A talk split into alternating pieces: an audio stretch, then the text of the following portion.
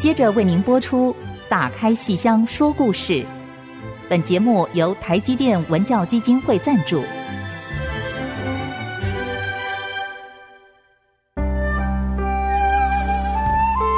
打开戏箱子，看见台上的精彩一刻。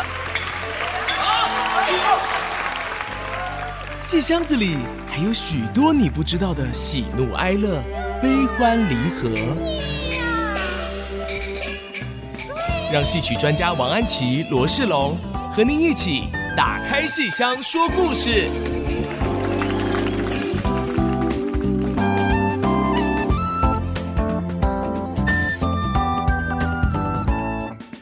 各位亲爱的听众朋友们，大家好！欢迎您再次收听 IC 之音 FM 九七点五，打开西厢说故事节目，我是罗世龙，我是王安琪。我们节目在每个星期五的晚上八点首播，星期天下午一点重播。如果您是用 Podcast 收听的话，可以在 Podcast 平台找到我们哦。请记得给我们五颗星的最高评价。嗯、呃，如果有任何的疑难杂症，或是有任何想跟我们分享的心情点滴，都欢迎留电子小纸条给我们。嗯哼。欸比方说，哎，最近呢，我们又收到好多好多的电子小纸条，像有一位是在端午节期间哦，曾经给我们呃留字条的。对，他说呢，呃，他叫粽叶，粽叶，粽子的叶子。他说谢谢我们推荐他玉粽子，然后呢，呃，但是因为端午节过了，所以现在就只剩下吃掉了，对，剩下粽叶了。但是呢，他说不管是粽子或粽叶呢，依旧守在这个电台旁边听我们每期节目，谢谢你哦，谢谢，哦，谢谢，谢谢。对，粽叶留着，那粽子明年再继续给我们就可以了。对，谢谢，谢谢。对，三 D 立体油饭也可以，谢谢。嗯，还。还有一位 CJ，好，一位女士，那么她提到的这个问题呢，诶，是说我们才演完的魏海明老师的《王熙凤大闹宁国府》这个问题啊，我想可能有很多朋友都有同样的疑惑，就是如果您去看《王熙凤大闹宁国府》，两点半开演，可是观众两点就可以进场，而观众一进场，你找好了座位，抬头一看，就会看到哦，王熙凤已经在台上了。两点半才开演，可是她比观众还早就坐在舞台上，而且就坐在她专属于她的那个大位那张长椅子上面。那当然，她是背对着我们的，好，并没有一开始就面对我们。那么坐了半小时，一动都不动，一直到开开演。前奏音乐开始了，哇，他才慢慢慢慢的起身，然后稍微的梳梳头，自己拢一拢头发，然后再往里面走。哎，所以这位 CJ，这位女士，这位小姐，啊，有问到这个凤姐的背影是魏海敏老师本人吗？然后为什么要有一个凤姐？在开演前就坐在那里，哇！这个问题最近好多朋友来问过。这个不是魏老师本人，我们不能让魏老师这么重的一台戏，嗯、不能让他先在那边坐，差不多要坐三十三四分钟哦，一动都不动，很累耶。那么这个也是一个专属的演员，不是临时拉的，而且是从我们二十年前首演就有这个，也不是后来新增加的，所以二。十年来，总共演了二十八场，每一次都有一个。凤姐的背影在开演前坐在那边坐了三十三四分钟。那么最初呢，是由国光剧团的刘佳玉小姐在那边来扮演凤姐的分身。那么后来差不多这十年是换我们的武旦张嘉玲，我们通常叫她张小佳。好，她武旦就是这次要主演八仙过海的这个张嘉玲张小佳，换她来当凤姐的分身。好，那么这个为什么要这样哈？那当时是李小平导演所设计的。那个各位如果买录影带看的话，看不到，因为录影没有从前面这样录过来哈。可是它的确是从我们二十年前首演就存在的。那么这个设计我觉得非常有意思，也就是整出戏哈。观众刚进场，刚找好座位，一抬头一看，哇，王熙凤已经在那里他为了他的大位，为了他的权势，他是没有一分一秒省过心的。所以王熙凤无时无刻不在费心来为了他的权势，为了他的位置。那么观众看了以后，你会对他稍微有那么一丝的。疼惜，好，我说他为的是他的权势，可是也这个话也不对，他为了这一大家子，所以他是上有三层公婆，下面有多少妯娌，多少亲戚，然后下面更有小的，所以这一大家子要他照顾，他是全天二十四小时不打烊的，所以你随时随刻，观众七点整进场，七点二十进场，七点二十九分开演前冲进场。王熙凤都已经坐在那边忙了，所以这个也让我们观众有一种哦，此身已然在戏中，好，我们才坐定呢。哎，原来我已经入戏了，此身已然在戏中的这样的一种很奇妙的感受。那么同时呢，因为这出戏王熙凤到到宁国府的时候，贾家正是最繁华、最繁盛的时候，可是他们的种种作为，其实已经预告了。到头来一定会有败亡之象，所以在开演前，这个气势最盛的魏姐、凤姐坐在那里，那个光影流动间，也会让我们联想到“呼啦啦似大夏青，昏惨惨似灯将尽”。所以我觉得小平导演。当时这个设计实在是太妙了，没有一句台词，因为他还没有开演嘛。然后这个其中的寓意可以让大家多方的去想。可是他把这一出中间有闹到非常喧哗的这个戏，在开头却让观众的情绪是沉淀的，是内敛的。所以我不晓得这样回答 CJ 小姐，不知道是不是还有很多朋友都有这样的问题哈？嗯、这个是。在是我们整出戏的设计中的一环，所以当我们每次要演出前，哈，把那个角色哪位演员演哪一个剧中人，把这个角色派遣表列出来的时候，就有这一项，我们叫泥人，泥塑木雕的泥，所以你看到泥人。张嘉玲，那个很多人看了搞不懂是什么，其实我们都心知肚明，就是王熙凤的分身。可是她坐在那里，必须泥塑木雕，嗯、一点都不能够动。哈，这很有意思的哈。哦、谢谢您问这个问题。对，哎，所以他就是真的要很全神贯注坐在那边，然后。不能动，不能动。对，我们这其实也蛮累的，很累。我我就说，你这样比演一出大戏、演一出大武戏《八仙过海》都要累哎。对，你一直在那边动，不觉得哦？嗯，你这个坐在那里，对呀，一点都不能动。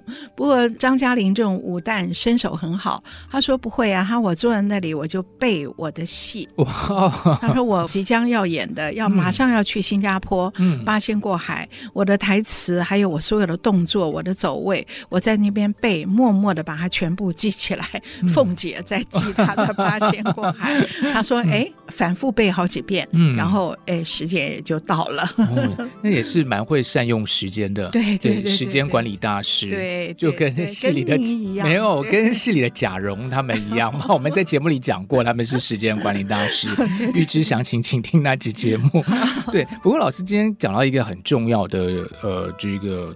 大师级的演员其实就是魏海明老师，啊、对，因为这个角色就这出戏其实是非常吃重的，对，对他在这出戏的表现，我们前阵去看都觉得哇，真是叹为观止，真的太不简单，他他真的是神，嗯、对，叫魏娘娘，你要叫怎么叫他呢？魏女神，对，你真的只剩下赞叹，真的，就是我我演完我就看脸书，嗯、我看到那个我们清大。京剧社的创社的社长林于安。哦，于安，哎，他有写，他说，他说我几乎整个是张着嘴巴在看的，嗯、就是赞叹不已啊，惊讶的不得了，怎么会有这么神的表演呢？嗯、所以王熙凤二十周年，我们才会这样的，呃，弄了二十的气球啊，什么这样，因为我们每个人都觉得。好激动哦！这出戏能够这样子二十年，真是不容易。因为魏海敏老师在那个戏里头，真的是 那个眼神啊，然后手势啊，就是瞬间的可以就是去切换，然后每个细节就突然就让你感受到哇，天哪，这个人这个角色的声音，对，讲着讲着，待会儿上我这儿来一趟，对 就对，就就是那个变得好快，然后你就发现说，天哪，他怎么有办法收放自如，然后怎么去 handle 整个家里的每个人，对，好可怕。而且我要这要要这样说，不想魏老师应该不会不高兴，他已经六十五六岁了，嗯、到这个年龄。还有这样的，别的不要讲了，功力当然就不要说了，有这样的体力。有这样的嗓音，我觉得这个是太神了，真的太神了。我们看完只有膜拜。是，但这里面其实还有另外一个，其实就是被呃王熙凤有点逼死的。对，这个是呃尤二姐，尤二姐，是黄诗雅演出的，对对，就其实有好委屈的感觉哦。她本人非常不像，这才是演员的功力嘛。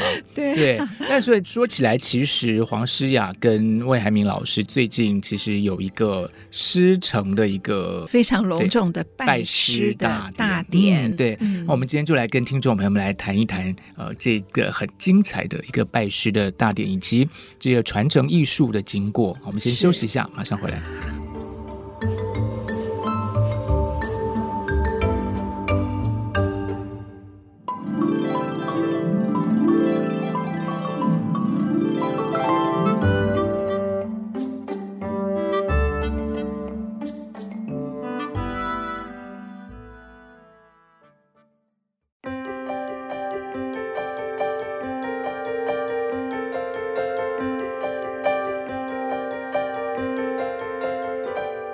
欢迎大家继续收听《打开戏箱说故事》。那今天呢，我们从王熙凤大闹宁国府说到魏海明老师，其实接下来我们就要谈到了，在六月底的时候呢，嗯、啊，在我们京剧界有一个非常盛大且隆重的事件，其实就是魏老师收徒的大典啊，是传承了梅派的正宗的艺术，嗯。嗯他收了三位徒弟，对，对有这个国光的黄诗雅，对刚才我们提到就是演尤二姐的黄诗雅。对那其实还有另外两位是当代传奇的团员，有一位是来过我们节目的陈允文，陈允文，对，还有另外一位就是黄若琳。对，黄若琳不是黄雨玲，对对，黄若琳。很多朋友会搞错，其实他们那个只是中间一个字那个很相近而已，是是是，其实是完全不同的两个人。是台南的朋友们可能前阵子看过台积新竹艺术季在。成功大学的凤凰台的演出啊，其实就有他们。嗯，对，呃，魏老师其实也很喜欢国光的另外一位旦角儿林庭瑜。嗯，所以最初本来是说当代传奇收两位，国光收两位。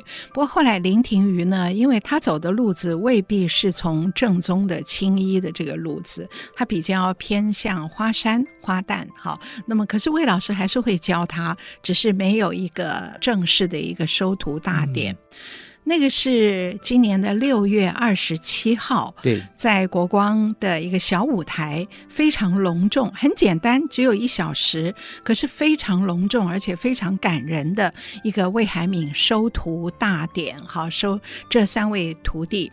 那么，呃，六月二十七，为什么魏老师选在那一天？对呀、啊，为什么选这？他他有用意的，哦、因为一九九一年他拜师。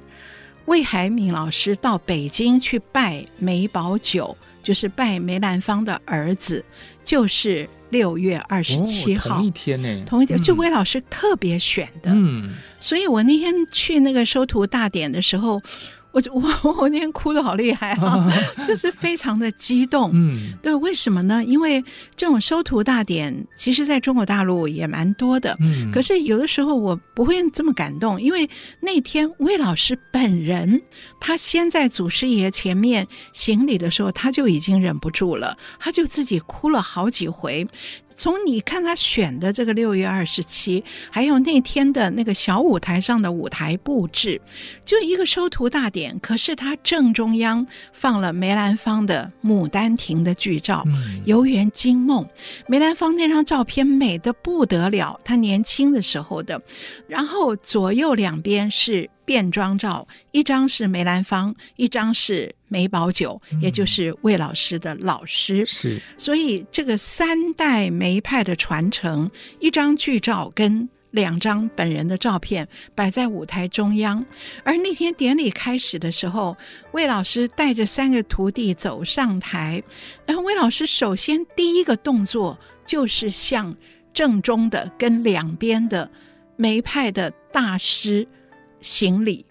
那一刻，他就忍不住要哭了。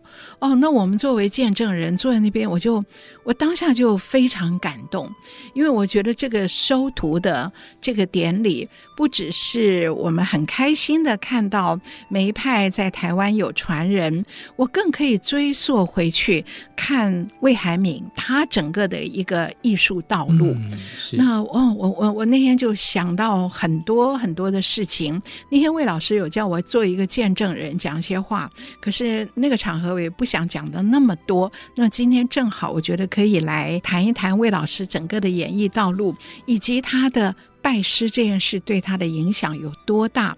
而且我要特别提醒的是，拜师他是去魏老师是去到北京向梅兰芳的儿子拜师。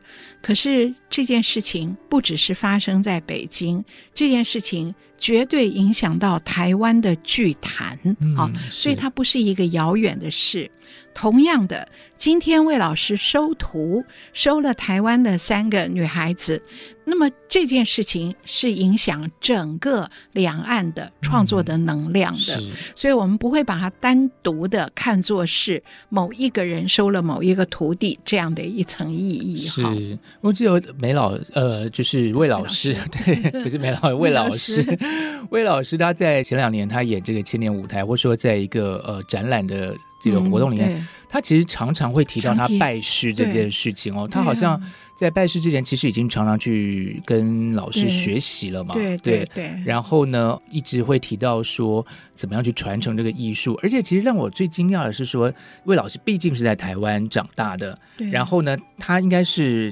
等于说是梅派的嫡传的大弟子哦，现在就等于是梅兰芳的儿子的大弟子，是是是梅葆玖先生的这个大弟子，第一个哦，第一个拜师的，对这个很难得，对，对很特别。嗯，如果我们到北京那个护国寺那边的梅兰芳纪念馆，是。它墙壁上有一个那个传承的人名，是是，我到那边看过，我也拍过照片。第一个梅兰芳，第二个梅葆玖，是，然后。梅葆玖收了徒弟，第一就是魏海敏。哇，这个很崇高的地位啊，非常崇高，对对对，对啊，这一脉相承，一脉相承。然后那个海敏老师也有照片，在北京这个梅兰芳纪念馆，那有梅兰芳的塑像，嗯，然后旁边坐着梅葆玖，然后魏海敏站在梅葆玖旁边，那个照片也是非常有代表性的。而且拜师这件事对韩敏来说是。很严重的一件事。那我比他年长几岁，我看着他。那个从小是有多红？老师，您说拜师很严重，是指说魏老师去拜梅葆玖先生为师，还是说黄世扬他们拜？呃，呃我们现在讲的是魏老师自己的拜师。我最后再谈到他收徒哈，就是我看着魏海敏老师从小就是小凯光最红的一个红星，嗯、那个时候他大概也就是十岁刚出头吧，他唱二进宫、唱秦香莲这些戏，哇，那个时候我大概我大他三岁，那我们。坐在台下看，哇，那所有左右的那些老观众们都在说，哇，这是台湾的一个新星，好，台湾京剧的希望。他那么小，嗓子就那么好，而且那么正，好，不是说长得正而已，而是整个那个规矩啊。所以他一直到大概将近二十岁的时候，一直都是台湾最红的一位旦角演员，也是最忙的一位。因为小海光在南部，在左营，然后他南来北往的唱戏，忙得不得了。可是，一度他到二十刚出头的时候，他说他不想唱了。那么为什么不想唱了呢？他说我这么忙，然后一个礼拜一出新戏，看起来红的要命，可是我不知道我的这个行业，我的这个职业，它到底到底有多尊贵？嗯好，并不是不赚钱哦，他那么红，绝对赚钱的哦，而是他这个行业里面的东西，我还没有体会到。他尤其人家都说我是梅派青衣，说我的嗓子好，这个唱梅派最又正、嗯、最适合。他可是我根本看不到梅兰芳的资料，嗯、我只有听过少数几张梅兰芳的唱片，我看不到他的录影。那我们怎么学身段呢？只有凭着少数几张梅兰芳的照片，是在摆身。段，他说：“我觉得我很空，哦，心里有点虚的感觉，心里很虚。嗯、所以他说，我虽然很忙、很忙、很红，可是我在二十出头的时候，我就不想唱了。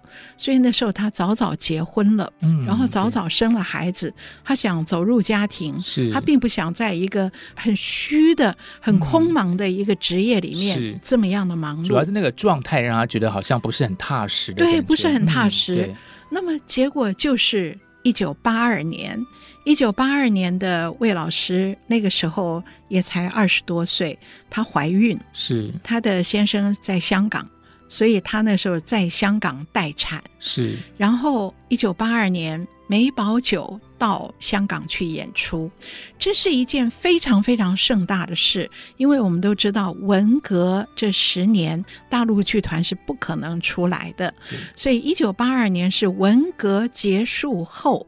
第一次有剧团到香港来演出，嗯、所以等于说封闭了那么久之后，而且出来的都是名角儿，是。是梅兰芳的儿子，嗯、然后还有很多什么马连良的女儿、张君秋的儿子之类的，那么多名家之后，还有童芷苓，嗯，所以在香港的演出，台湾很多人坐飞机飞过去。顾正秋老师也飞过去了，可是他是乔装改扮过去。一九八二年还没有解严哦。我们别忘了这个很遥远的历史时空。一九八二年，你去看大陆的戏是犯法的，所以顾正秋老师是戴了围巾、戴了墨镜、戴了口罩，整个包起来，被发现的，还是被发现了。对，否则我们今天就不会知道了。对，对那魏海敏是因为他有香港籍，嗯、然后他在那边待产，他就可以去看。那他当时只是觉得哦，好奇，是不是梅派梅派？然后梅兰芳不在了。梅兰芳的儿子，然后还有一个很有名的上海的童芷苓带来了王熙凤大闹宁国府没听过的戏，所以他去看一连那档戏演了十几天，结果他看到梅葆玖，他就说：“哇，我这才知道戏原来可以这么唱。”他说：“我一身的鸡皮疙瘩，原来这个叫梅派。”所以当下他坐在观众席。他说：“我之前什么不想唱了，这种念头都是错的，嗯、是因为我不知道原来京剧可以这样唱。是他当时他就立定志向，那时候两岸还不通，还戒严，嗯、他就立定志向说：有朝一日有机会的话，我要到北京去拜师梅葆玖。所以一九八二年他就已经立下了这样的一个志愿，是只是那个时候是不可能的。还好那时候去香港。”看了这个演出，对对，对如果没有这个机缘的话，也就没有后来发生的这些事情了。他那时候大概才二十五岁左右，嗯、对，对所以，我们收音机前的听众朋友们，如果您是二十出头的话，千万不要太早就说什么事情你不要做喽。对，对，要爱戏爱一辈子，对吧？好，啊、我们先休息一下，马上回来。休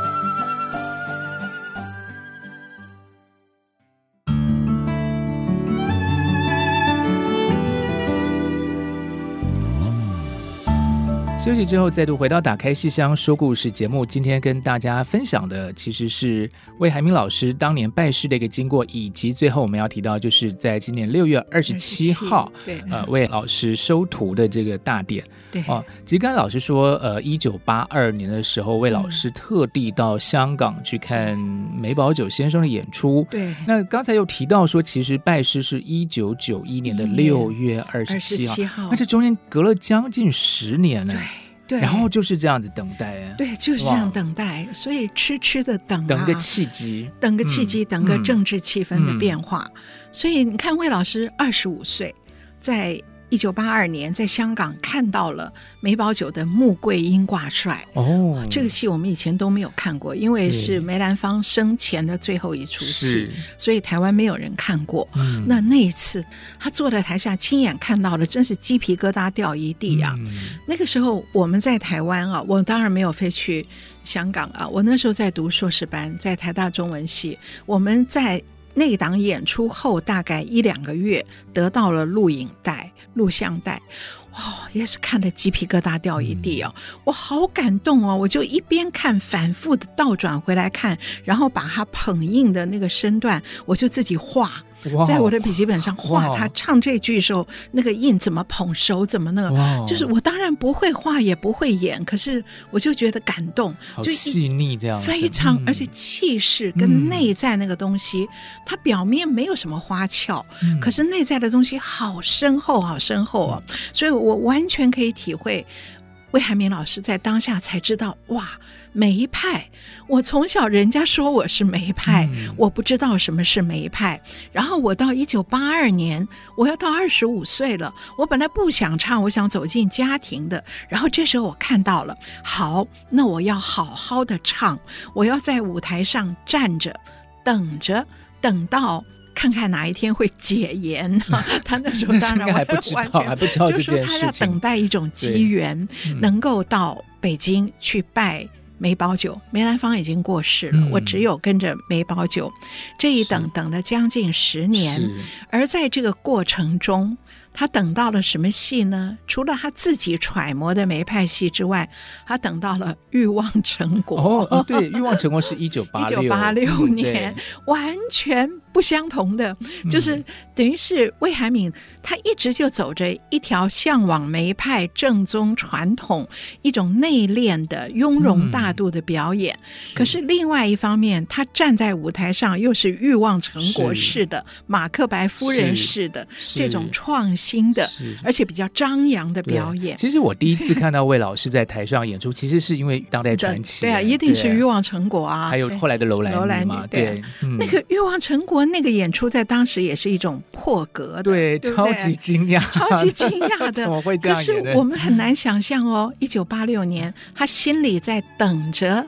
要去拜梅葆玖哦，嗯、所以魏老师实在是一个很丰富的人呢。对，我就想起来，我都觉得很感动。我现在都觉得鸡皮疙瘩掉一地。嗯、所以他演了《欲望成果》这样看似跟梅派完全不相干的戏，而他心里一直在等，终于等到了一九八七年，台湾解严了。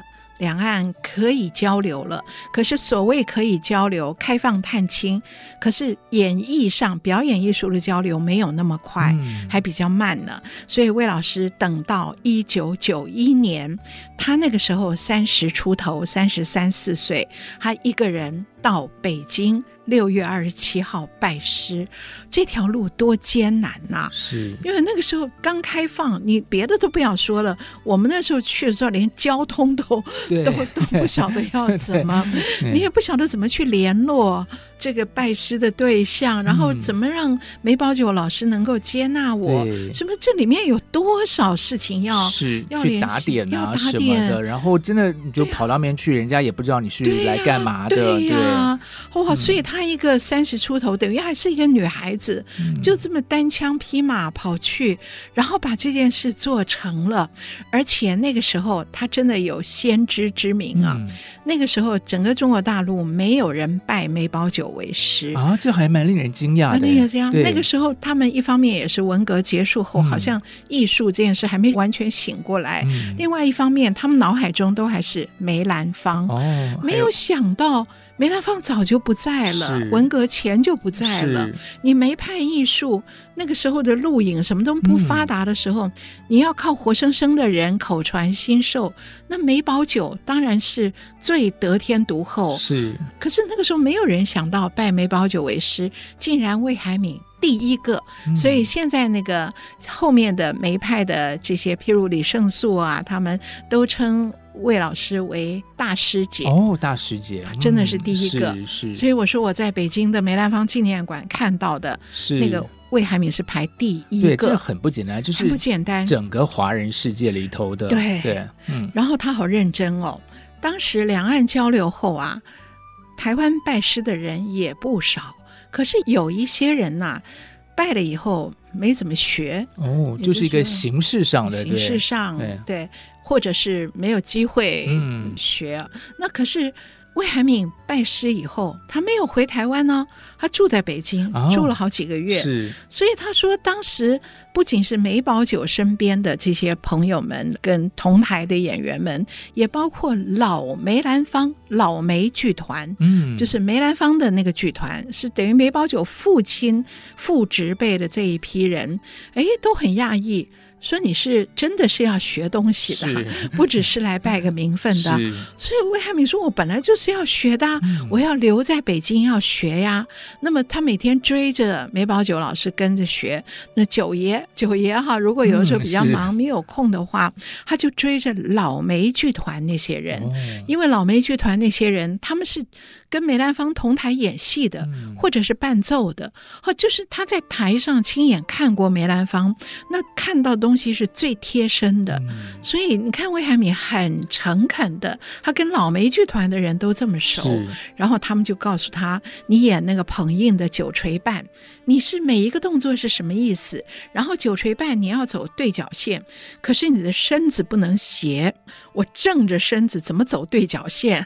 就他们这些老梅剧团。”的人就教他这些窍门，所以他是一九九一年拜师以后，嗯、是真的住在北京，好好的学了好多出梅派戏，然后回到台湾就在舞台上表演，嗯、等于教成绩一样给台湾的观众，然后再去北京学一出一出一出一出，而且他说。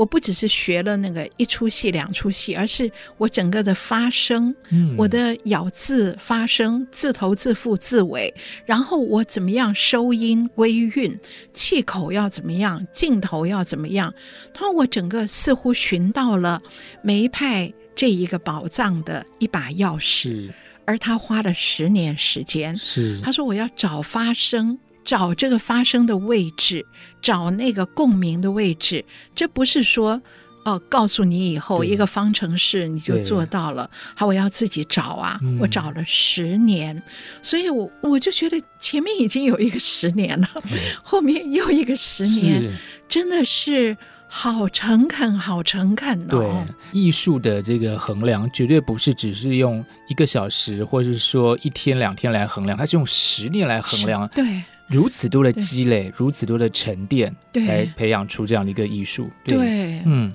然后从一九九一之后十多年，嗯，碰到了另外一个机缘，就是我到国光去担任这个艺术总监，是二零零二年底年底，嗯，然后一去，马上就要交一个国家剧院的企划案。十二月去的，然后那时候国家剧院收件是最后一个礼拜了。嗯，那你如果错过这个收件机会，要等一年吗？要等一年，最明 第二年的那个档期就得不到了。是是是。所以我我头一天去，他们就 催我这个。老师在去之前知道这件事情吗？不知道，不知道。我去的时候，我觉得我有一点 有点被被。然后到了那一天就说一个礼拜，你赶快弄出来。对呀，那我说我就说我当时。我我连那个办公室开关都还不知道在哪里，居然有一个这个东西摆在我桌上，所以我当时我就说我想辞职。我记得我讲过，我要辞职，我不能这样子一个礼拜叫我 编出一出新戏来。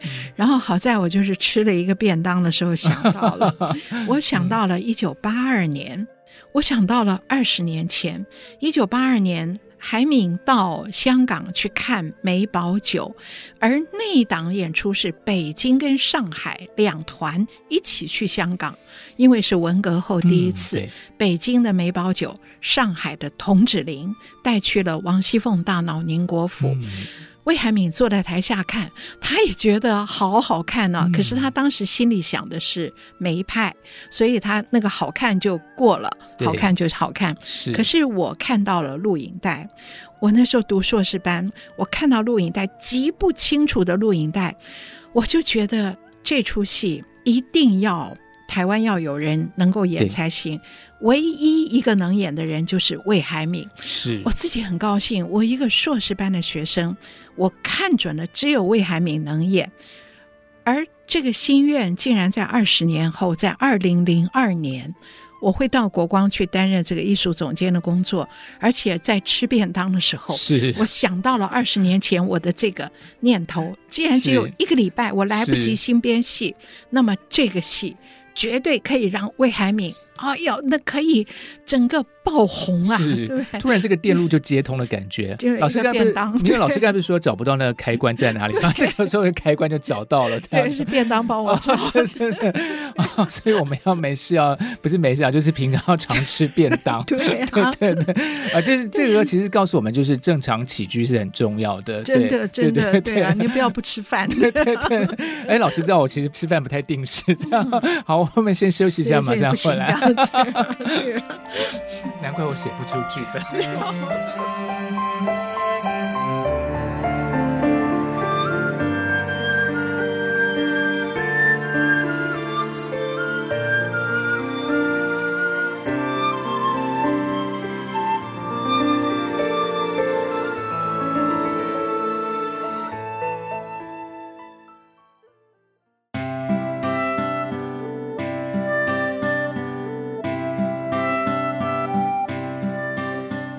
欢迎听众朋友们继续跟着我们在时光隧道里回忆魏老师拜师的经过。其实时光要倒推回二十年前，安琪老师刚到国光剧团的时候呢，其实就为魏老师编了一出戏，其实也就是王熙凤大闹宁国府。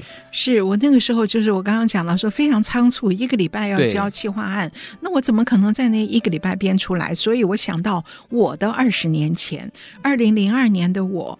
二十年前，一九八二年，我看到了。童芷苓跟梅葆玖他们一起到香港演出。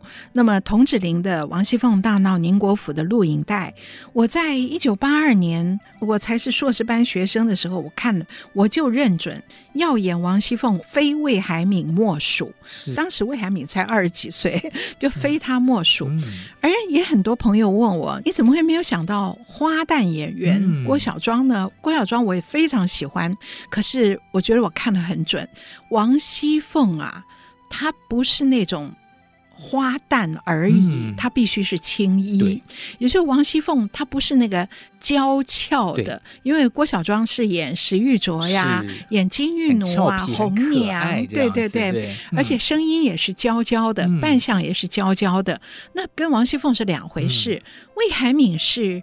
正宫青衣哦，对，青衣啊，就有一个稳，嗯、就是要一个字稳。是，更何况他拜师梅葆玖以后，梅派系教给他的就是那个沉着稳重、雍容大度。这个东西是王熙凤是贾家的。掌门人，对，你站出来，如果太娇嫩，那个绝对不是贾家掌门人。大家族哎，怎么压得住啊？对呀，所以我当时我就觉得一定是，而且魏海敏的声音非常的宽，他有底气，然后非常的浑厚，念经白又念的那么样的大气，所以我二十几岁我就认准了，一定是。非魏海敏莫属，只有他能演王熙凤大闹宁国府。所以在我刚到国光那个时候，我那么仓促中，哎，这个念头闪出来了。闪出来以后，我这当时很高兴啊。可是我想到有一个很艰难的坎儿要过，这个门槛要过，就是我要说服魏海敏。我我需要说服他吗？因为他拜师梅葆玖了，一九九一年他拜师以后，他把自己整个定位成我是梅派传人。是。那么，如果你是梅派传人，这时候叫你去演大闹宁国而且王熙凤感觉是个坏女人，对，坏女人呐、啊。嗯、那所以我就那个时候我就记得我说服她的时候，我就跟她提，我说你记不记得一九八二年你到香港，你是看梅葆玖的，可是你同时看到了上海的童芷苓的王熙凤大闹宁国府。哎，他想了一想，他对这个戏有料。嗯，这个话一说。你就知道了，就是这个戏里面有东西，一碗牛肉面里面有很多牛肉，有很多料，哎，他就对这个戏唤起了他的印象。那然后我就跟他讲，就是说你正宗的梅派戏啊，你唱你的，因为正宗梅派戏啊，非常的内敛含蓄，有一些新观众啊，一下子没有办法进入那个境界。嗯。可是王熙凤到宁国府这个《红楼梦》的戏，王熙凤凤辣子，那么这个任何观众。通通都可以一下子就进入状况，而且他的翻脸比翻书还快。嗯、那你整个的演技的考验不是更强吗？是。更何况你马克白夫人已经有了基础了，已经当过坏女人了，当过坏女人啦。哎，所以魏老师当时想了很久哦，他低着头想，我真的好担心哦。他本来还低着头，他说我是梅，他就我是梅派传人，我知道他说出了，嗯、结果他只讲了我是梅，后面他就没有讲下去，嗯、没有讲下去，我就知道有也 有。那可是我觉得这不是两条路。我后来看到他演《欲望成国》越演越好，是他王熙凤也演得越演越好。你看这次七月八号、九号两天国光的团庆。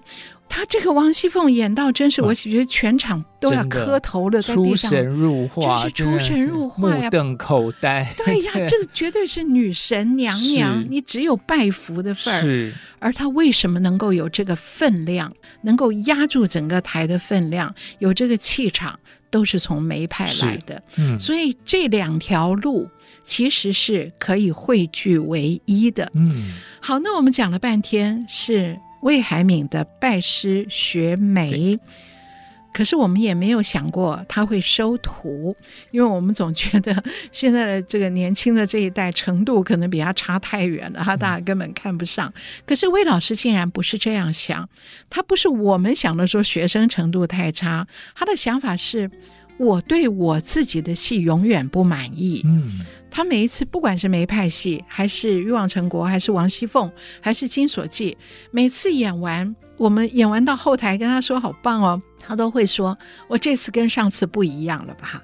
就是他永远熟戏生演，他绝对不把它当做熟戏，就这样子油条了上台了，他把它当新戏，当生的戏，所以他一直对自己不满意。他觉得一个对自己永远不满意的人，我怎么能够教学生？嗯，可是，一直到今年，这不知道怎么一下就想通了。他我可以把我的摸索的经验跟这些年轻的孩子分享。那这个观念一想通以后，哇，我觉得他好累哦，他真的很累哎，因为像黄诗雅，黄诗雅这次唱王熙凤里的尤二姐。那个魏海敏老师在化妆间自己化妆的时候，还把黄诗雅叫来，就是你等一下要唱的那个腔要怎样，还在那边还在示范唱。所以王海玲老师演贾母，王海玲老师的化妆间在他隔壁。哦，他听着都觉得不忍心。后来海玲老师来叫我说：“他说你去制止他啦，要叫他爱护嗓子啦。嗯” 他等一下上台三个多钟头，从头讲到尾，从头唱到尾，这么累，你不要再花时间教尤二姐了，教黄诗雅了。所以我去跟魏姐说：“我说你不要不要教了，留点嗓子给自己吧。”对呀、啊，嗯、他说这不教我不满意呀，是所以。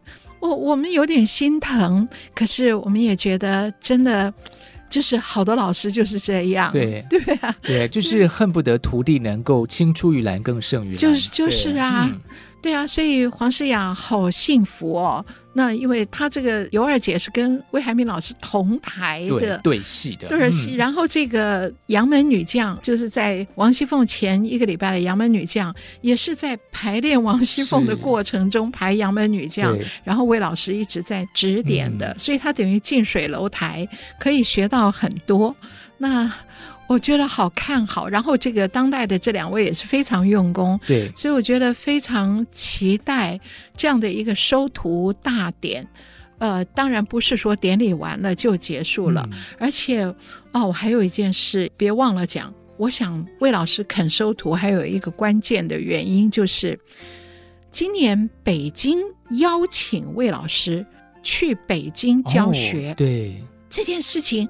哎呀，我觉得好感动哦，因为我们在台湾呢，教学上、传承上，我们一向仰赖大陆老师，嗯、所以我们每次都花很多心血，邀请大陆老师来台湾教这个教那个。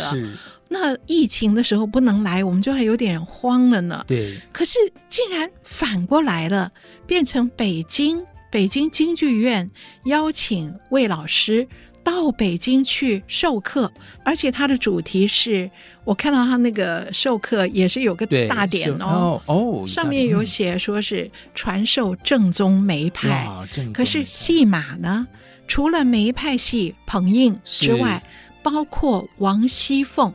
啊，我就看到，我就看到这个新闻报道，我就好感动哦。就是王熙凤绝对不是梅派，梅兰芳没唱过，梅葆玖没看过，嗯、就是魏老师用那个梅派的这样的一个艺术的稳跟大气，塑造了他的王熙凤，那么也就扩大了梅派的内涵，而且更重要是。大陆会请他去教，对，然后有大概三十个学生坐在那边等待被教，嗯、还有从哈尔滨跑去的，哦、就是开了这样的课，嗯、然后等魏老师回台湾那几个月，你们休息去复习，然后接下来再开。哦、我想也是北京的这个行为，让魏老师想到，哎，那我台湾。也这个也是要传承的，所以我觉得魏老师自己的拜师跟他在台湾的收徒这些事情，他的拜师不止发生在北京，因为他获得的那个表演能量是为台湾的表演能量增强了无限大。是，那么今天他传承给台湾的学生，那么台湾的学生。他以梅派为基础，可以来扩大自己的创作能量。对，将来也是对台湾的剧坛是一个无限大的一个雄厚的基础。是，也就是说，梅派其实不是历史，而是发生在此时此刻当下的一个艺术。是是是是，所以我我而且它真是无限大。是，就是我觉得这件事情，我整个想起来，连带就是这次王熙凤当年国父演到这么样的，老师在脸书上还说这是天下。第一凤，这是李超老师说的。对，天下第一凤真的是这样，因为他的表演，坦白说，跟当年的童芷苓已经不一样了，已经脱胎换骨，脱胎换骨，而且我觉得更有女性，对，他有很多真的王熙凤的。内心很可怜的、值得同情的地方有演出来。对，就是他其实也蛮不安的。我觉得在看他不是一个单纯的，好像就很坏要去害人啊什么。他其实是出于一种也是要保护自己，然后正宫大老婆啊。对对，然后因为他主要在家里就是没有孩子嘛，就是心里真的很不安。对呀，对啊，然后老公又这样不学好嘛，对，老公还推了他一下。对，所以那一刻我觉得演奏好让我好感动。对，就是其实这个。人的形象跟这个心理是很多层次，很多层次，这个很难表演的。对，不只是耍狠，对啊，不只是耍坏，是啊，哇！那今天我们其实很仔细的去追溯了魏海明老师当年拜师的一个经过，这中间经历了好多十年、二十年的积累啊，包括老师当年看到这个王熙凤当了宁国府，这么多的姻缘，这么多的累积，才终于换来今天的焕发。对，真是太不简单的一条路了。是，是啊，而且可以回去到北京去，对，去交给。所以以后北京京剧院将要有魏海敏传承的国光版王熙凤，是是凤凰展翅，国光再现。对，我们今天节目的时间也差不多到这边要告一个段落了哦。希望您喜欢我们今天的节目，打开戏箱说故事，我是罗世龙，我是王安琪，我还在好激动中，对呀，鸡皮疙瘩，大家跟我们一起激动了哦。好，我们下次再见，拜拜。好，拜拜。本节目由台积电文教基金会赞助播出。台积电文教基金会深耕文化经典，引动艺术风潮，与您共筑美善社会。